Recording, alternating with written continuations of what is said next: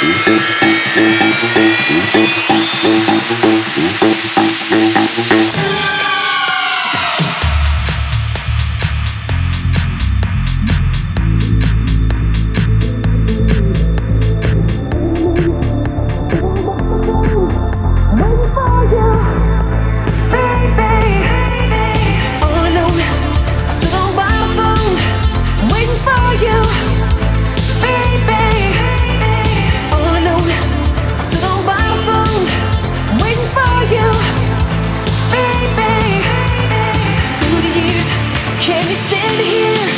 been for